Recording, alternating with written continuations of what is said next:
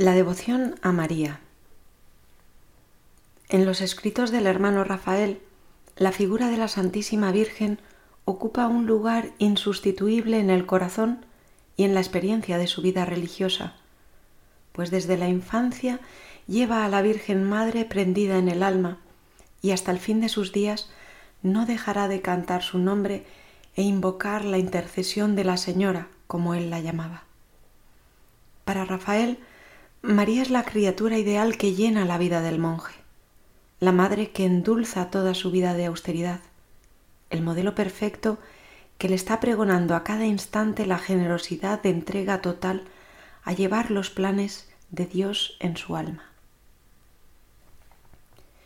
El mismo día de su ingreso en el monasterio, el hermano portero le había dicho Cualquier cosa que le ocurra dígaselo a la Virgen María, pues a mí, en veintitantos años que llevo de trapense, nunca me negó nada.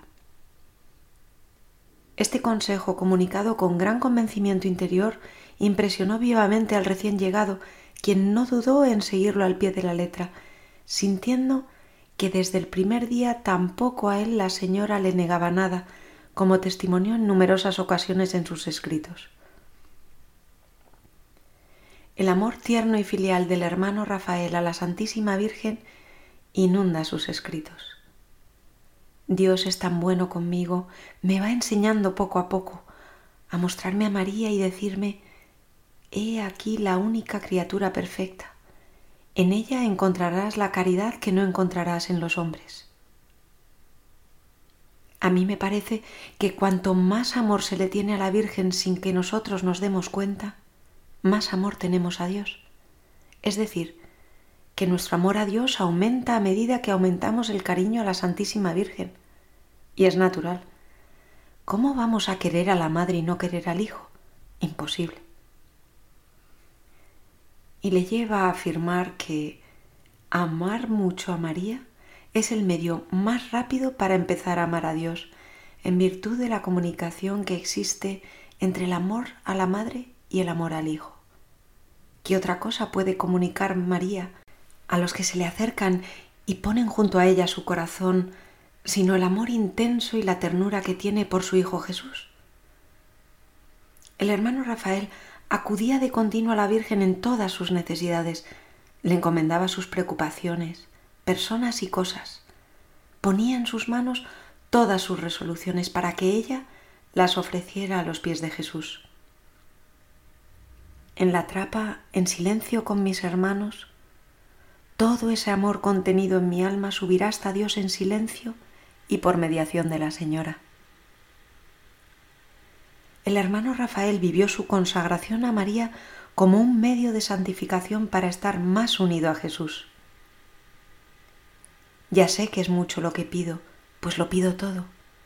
Yo, en cambio, Señora, todo lo he dado, y si aún me queda algo, tómalo también, Señora, y dáselo a Jesús. Existe un librito titulado La Virgen Madre, en el que se encuentran de forma ordenada los textos de Rafael sobre la Virgen María dispersos en sus escritos, algunos de los cuales se presentan a continuación.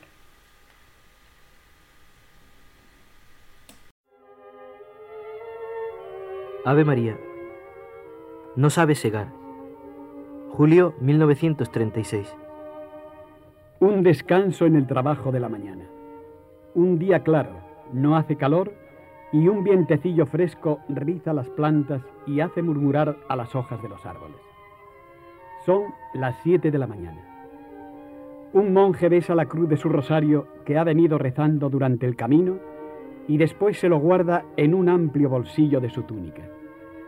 Se persigna y sin más preparación se pone diligentemente a segar hierba. Silencio. Solo se oye el chasquido de la hoz al cortar las plantas. De vez en cuando salta una piedra. Ese trapense no sabe segar. Pasa una hora. Allá a lo lejos suenan ocho campanadas en el reloj del monasterio y se oye una palmada ordenando suspender el trabajo.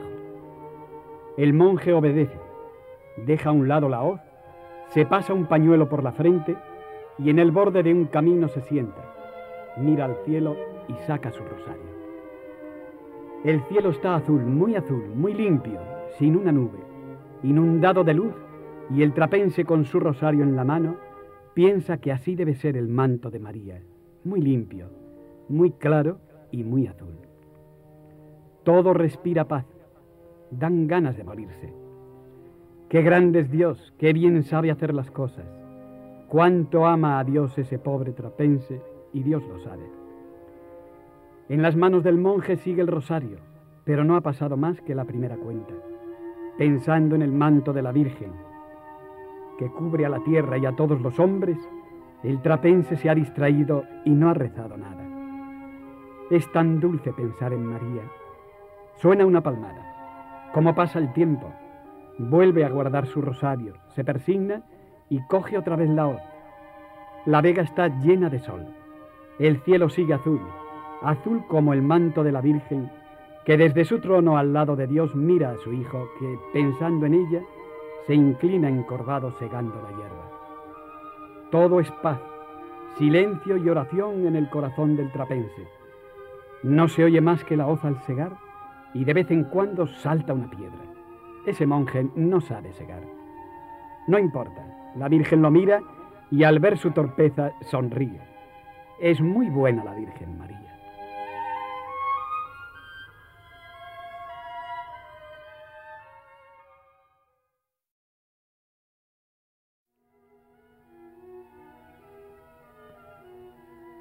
Ave María.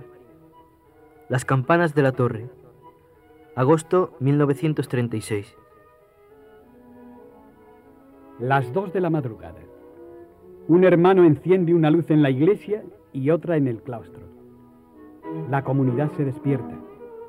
No se oye más que el roce de los hábitos al andar apresurados los monjes desde el dormitorio a la iglesia.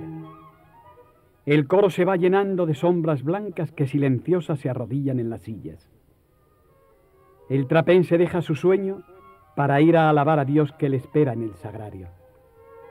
Pasan unos breves minutos. Ya ha llegado el último, ese monje que hay en todas las comunidades y que siempre es el último.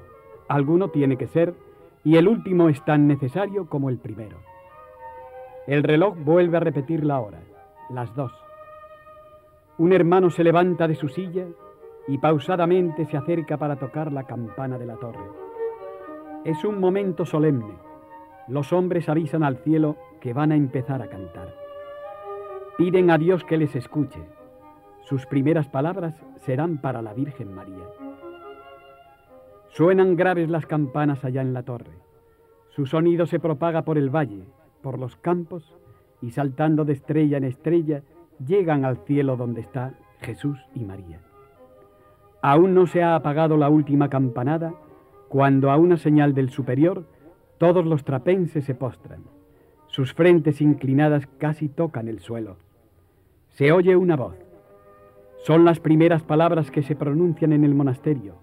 Las dijo el ángel a la Virgen. Ave María, gracia plena, Dominus tecum. El coro responde. Benedicta tu in mulieribus et benedictus fructus ventris tui. Y allá en el cielo María las escucha. La humilde oración de ese trapense, que en el silencio de la noche, con sus ojos cargados de sueño, eleva su corazón a Dios, yo creo que tiene que ser grata a María. Y así comienzan los maitines en una trapa, tocando una campana, postrándose en el suelo y llamando a la Virgen.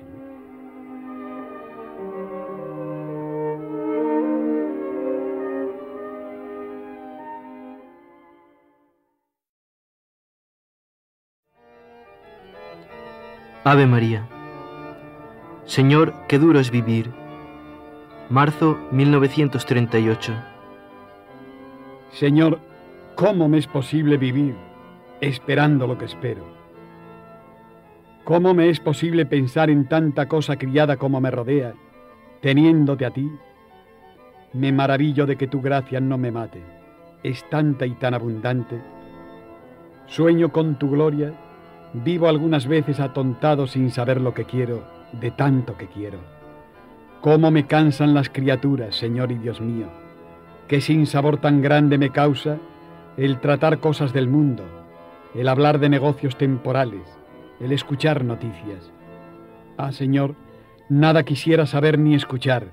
Solo tú, Señor, solo tú. Nada me llena, nada desea mi alma, ni aun gozar ni padecer. Solo desea amar con locura. Solo se llena del pensamiento de ti. Qué ansias tan grandes, Señor. Qué duro es vivir. Antes todo me llevaba a ti. Todo me hablaba de tu inmensa bondad, de tu grandeza. Ahora también te alabo en las criaturas, Señor. Pero el sol me parece pequeño. El cielo azul es hermoso, pero no eres tú. La belleza del mundo es tan poquita cosa. ¿Cómo cambias mi alma? Qué maravilloso milagro. Nada me dicen las criaturas, todo es ruido. Solo en el silencio de todo y de todos hallo la paz de tu amor. Solo en el humilde sacrificio de mi soledad hallo lo que busco, tu cruz. Y en la cruz estás tú, y estás tú solo, sin luz y sin flores, sin nubes, sin sol. Las criaturas te abandonaron, el cielo se oscureció, solo quedó en el silencio del Gólgota un Dios clavado en la cruz. Señor Jesús, mírame a tus plantas adorando tu agonía, besando tus llagas, limpiando con mi dolor tu divina sangre. Cómo quisiera, Señor, morir a tus plantas de amor, olvidado de todos, sin ruido, en silencio, sin pensar en los hombres que son criaturas, sin soñar con el mundo que te abandonó, sin mirar a los cielos, ni a las flores, ni a las aves, ni al sol. Señor, quisiera morir de amores a los pies de tu cruz. Qué divino milagro hiciste con mi alma. ¿Dónde están mis penas? ¿Dónde mis alegrías? ¿Dónde mis ilusiones? Todo voló.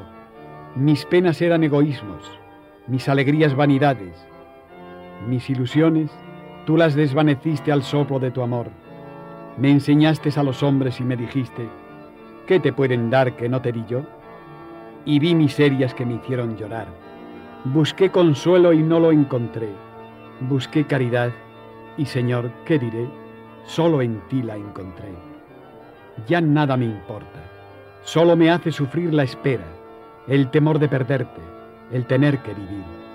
Ya no me importa vivir encerrado entre muros, sin ver las puestas de sol, sin tomar las brisas del mar, sin correr por el mundo en alas de la libertad. Todo eso es pequeño, no es nada. Prefiero a Jesús en la soledad. Ya no me importan las criaturas, ni me hacen daño las flaquezas de los hombres. Son hombres, y nada más. Solo en Dios hallo refugio, solo en Él he de buscar caridad. Ya no me importa mi vida, ni mi salud, ni la enfermedad. Solo encuentro consuelo en hacer su voluntad y eso me llena de tal alegría que a veces tengo el corazón tan lleno que parece va a estallar. Qué bueno es Dios, qué grande es su misericordia, qué maravilloso es el amor que Jesús me tiene. ¿Hasta dónde va a llegar? No sé, Señor, me anonado, me atonto, me abismo en mi pequeñez y suspiro por un poquito de amor para poder ofrecértelo. Nada soy, nada valgo, solo tengo miserias y pecados. Y a pesar de todo, tú, Señor, me cuidas y me consuelas, me apartas de las criaturas y me llenas de tu amor. ¿Qué diré? Yo bien quisiera callar, pero el escribir este inmenso milagro que estás haciendo con mi alma, aunque quizás nadie lo lea, me parece que con ello te doy un poquito de gloria pues mi escritura muchas veces es oración. Señor Jesús, qué bueno eres. Una de tus grandezas es la transformación que haces en mi alma con respecto al amor al prójimo. Me explicaré. Cuando antes buscaba un religioso y me encontraba en su lugar un hombre corriente, cuánto sufría, buen Dios. Cuando un hermano, sin él saberlo, me humillaba, a mí, qué paradoja, también sufría. Cuando no encontraba en mi alma lo que buscaba, aunque no fuera más que educación, muchos ratos he pasado a los pies de la cruz, Señor. Tú ya sabes, perdí la ilusión y en mis ratos de desconsuelo pensaba, más vale así, he de separar mi corazón de los hombres y entregárselo solo a Dios. Pasaba días en que no quería hacer ni señas. En medio de todo eso, ahora lo he visto claro, había bastante soberbia, mucha vanidad y un inmenso amor propio.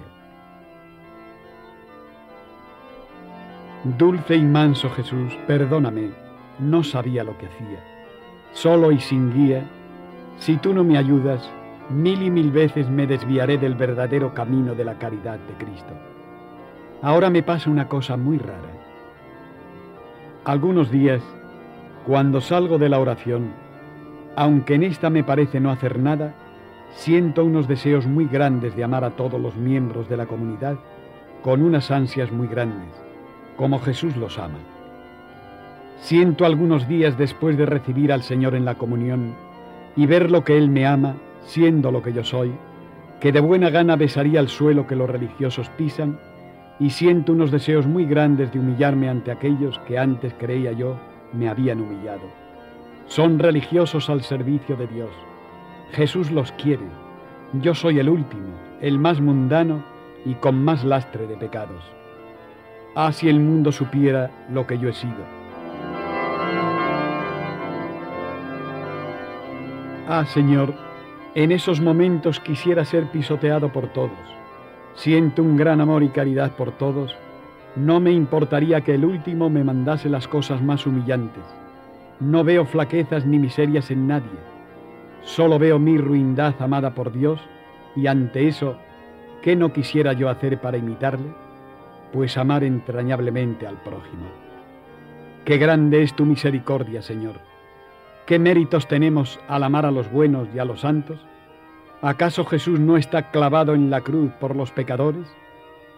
Buen Jesús, llena mi alma de caridad. Es el único alimento que en esta vida me puede de veras nutrir. No sé si me explico, pero lo que me pasa yo me lo entiendo muy bien. Ah, Señor, y qué gran paz se siente en esos momentos. Así como antes me turbaba ante una falta o una flaqueza de un hermano, y sentía casi repulsión, ahora siento una ternura muy grande hacia Él y quisiera en lo que de mí depende reparar la falta. Es un alma a la que quiere Jesús, es un alma por la cual Jesús sangra desde la cruz. ¿Acaso yo la voy a desdeñar? Dios me libre, al contrario, siento un gran amor hacia ella y esto que digo no es vana palabrería, es un hecho real y positivo que yo no he conseguido, sino que Jesús ha puesto en mi alma. He aquí el estupendo milagro. Ahora veo claro. Solo la caridad hace feliz. Solo en ella se encuentra la mansedumbre y la paz. Solamente en la caridad se halla la verdadera humildad y solamente en ella podemos vivir tranquilos y felices en comunidad. ¿Cuántas cosas diría si supiese escribir? Mas no sé, y ante la impotencia de poder expresar lo que mi alma siente, prefiero callar. La Santísima Virgen, que me comprende sin necesidad de ruidos ni de palabras, es mi gran consuelo. Ante ella deposito mi silencio. Así sea.